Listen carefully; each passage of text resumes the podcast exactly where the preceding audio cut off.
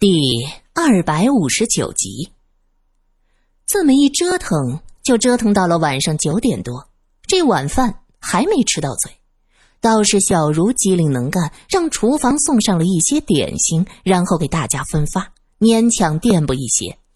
小茹将一个盒子递到了苏三手里，苏三真的是饿了，他闻到点心的香味儿，很高兴。他说道：“谢谢你啊，小茹姑娘。”小茹从他身边走过，带着一缕淡淡的幽香。苏三突然问道：“哎，小茹姑娘，用的什么香料？真好闻。”小茹站住，有些奇怪的看着苏三，大约是想不明白，在这种时候，这位小姐怎么还记挂着这个。苏三见小茹望过来，急忙解释道：“啊，呃，我家里是做香料生意的。”所以我从小对这些敏感，闻到别人有好香的味道，就想闻上一嘴。不好意思啊。小茹点了点头。啊，喜欢什么东西，最后都是要成吃的。原来苏小姐是香吃呢。我从来不用什么香，这大概呀是我们院里那棵含笑的香味儿。我喜欢收拾花瓣做成干花苞。哦。原来是花香啊！听苏三说到这儿，罗隐将目光投到那水盆边的帕子上，厚实的米色格子大手帕，怎么看都像是男人用的。大家各自回房，老管家抱着小恒的尸体，说要先停在佛堂，请菩萨和祖宗们照看着。月梅听到这话，也就不闹了，只是脸色晦暗。苏三想，他也是可怜，这么可爱的一个儿子，说没就没了。素云在听到老管家的话后，嘴角抽了一下，他看向李律师，没有直接出言讽刺，但是表情足以说明对老管家说的“祖宗们照看”充满了不屑。月梅正处于紧张的状态，马上发现他表情不对，哼了一声说：“哼，怎么？”我家小恒就算是辱没，也辱没的是程家的祖宗，和你这不知道谁家的种，可没有一个铜板的关系。我念你儿子死了，口舌之快就由你去。这素云也不是个好欺负的，言语比刀子都凌厉。对了，诸位啊，我想起来了。大先生的遗嘱可是说全部财产由唯一的女儿继承，我可以证明这个女人绝对不是大先生的亲生女儿。那么，既然不是大先生的女儿，她怎么能继承财产呢？本着我难受，你也甭想好过的精神，月梅在回房前突然冒出了这么个主意：“你别你呀我呀的，我会给你看到证据。”到那时你就等着，被扫地出门。还有你，窝囊废。后面这一句是对着宁志国说的。苏三和罗隐吃了些点心，喝了几杯热茶。罗隐起身舒展了一下身体，有些愧疚的说道：“都是我不好，害得你晚上都吃不上东西，就只能吃这些。”啊。能填饱肚子就不错了。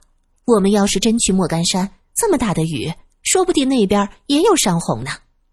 苏三安慰着，接着他叹息道：“这话说起来不厚道，已经死了一个无辜的孩子，可这是陈家的事儿，真是看得人唏嘘不已呀！太想不到了，比坊间小报都要够劲爆的。哼，我这之后的选题倒是有了。”不过写完了，也许读者会认为我是胡编乱造呢。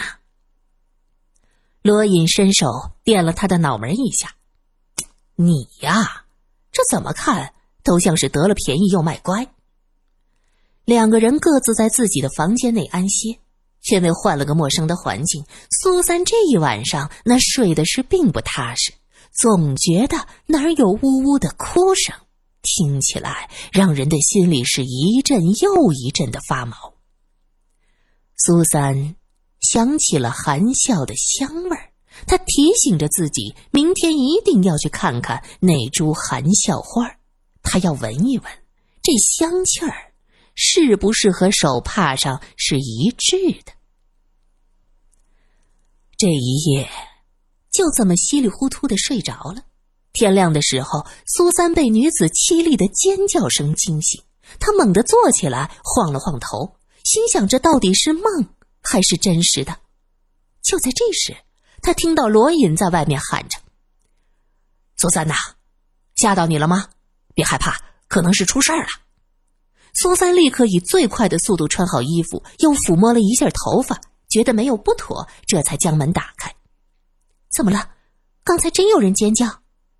是，听这声音像是素云。事发突然，又是在凌晨，罗隐自己也处于睡梦中，一时间不好分辨。两个人顾不上梳洗，匆匆擦了把脸，就往外边走。走了几步，就见管家气喘吁吁的跑过来，嘴里还在喊着。罗探长啊，你你快去看看吧，素云小姐那儿出事儿了。啊！可是素云她……苏三不敢问下去，他不忍心见到一个妙龄女孩出事儿。这个素云，初见时苏三觉得她是一个清纯温婉的姑娘，但是现在呢，她伶牙俐齿，一点都不让份儿。看来这曾经的程太太。也是这样一个极有主见、极厉害的女人，否则也不可能离家出走。管家见苏三欲言又止，他连忙解释：“哦，呃，这这素云小姐，她她倒是还活着，就就是吓坏了。”哦，吓坏了！这素云可是个泼辣姑娘，到底看到了什么，竟然能吓得发出这么凄厉的叫声？一进院子，苏三就闻到了一股浓重的血腥味儿。这么大的血腥味儿，人还能活着？什么味儿啊？罗隐也闻到了。老管家叹了口气：“哎，二位进去就知道了。”两人跟着老管家走进院子，却见正屋的台阶下，赫然是一团血肉模糊的东西。那股血腥味儿。正是从那儿散发出来的，苏三冷不丁的吓了一跳。这这是什么？老管家叹了口气：“是猫，院子里的猫，被人剥去了皮，挂在素云小姐的房门上。这一大早开门，他一眼就瞅见这玩意儿，吓坏了。天哪，是谁干出这种事儿？素云。有小茹陪着，在屋子里坐着。李律师在一边皱着眉。素云看到罗隐进来，他抬起头，委委屈屈的喊着：“罗先生，您快看看，怎么有这么恶心的东西啊！真是吓死人嘞！”小茹也问道：“挂只猫在那儿做什么呀？”可能只是恐吓，不过是吓唬人的东西。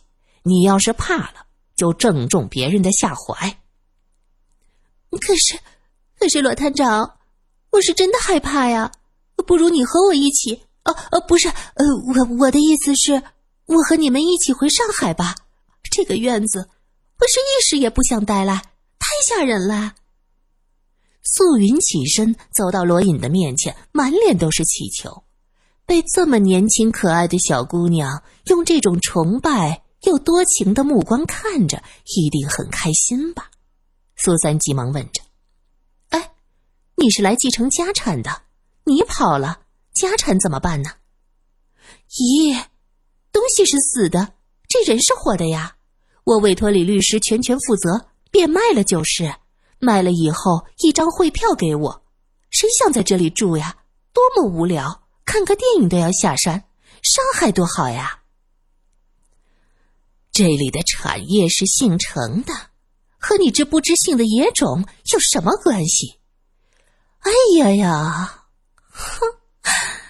这儿挂着一只猫，是在提醒咱们，这里有出狸猫换太子的大戏。真的假不了，假的真不了，和程家一点关系都没有的人，趁早滚蛋！月梅早早在收敛小恒的尸体，听说这边出事儿了，兴高采烈的赶过来。可结果呢，却只看到了一只被扒了皮的死猫。他很失望。素云没搭理他，继续摇晃着罗隐的胳膊。罗探长，你就答应我吧。苏三正色道：“程大先生叫你继承家业，可不是让你直接卖掉，你还是考虑仔细。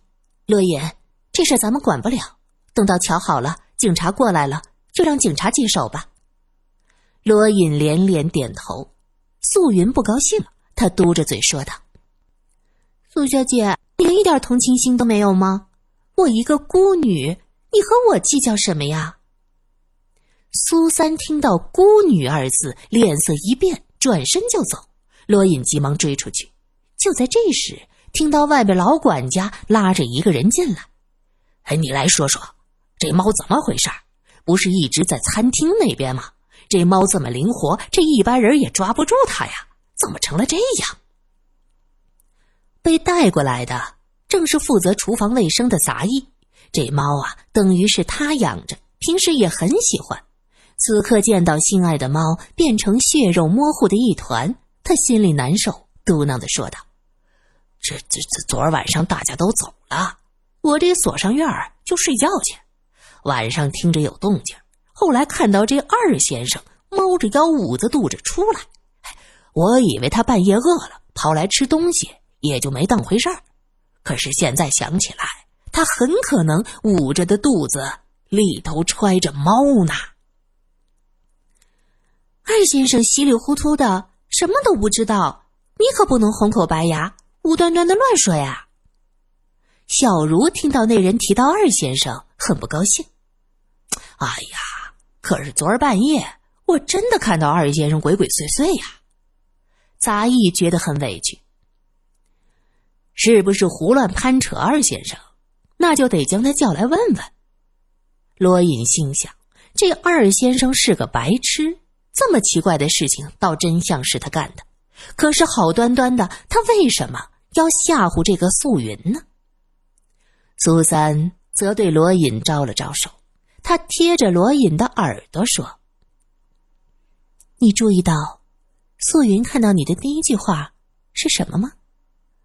怎么还有这么恶心的东西？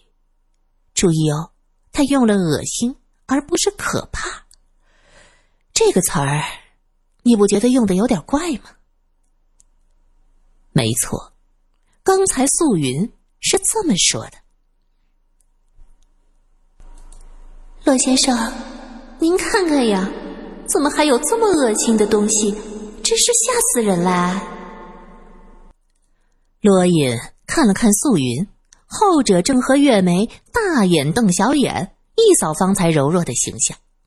很快。这院外头传来二先生欢快的声音：“喵，喵，喵！咦，我是猫。”素云喊道：“天哪，就是他！他还想吓唬我呢！”说着，脸上又露出惊魂不定的神色，起身就想往罗隐的身边靠。苏三眼疾手快，已经转身挡在罗隐面前。可这素云动作也够快的，几乎是和苏三前后脚，差点撞在苏三的身上。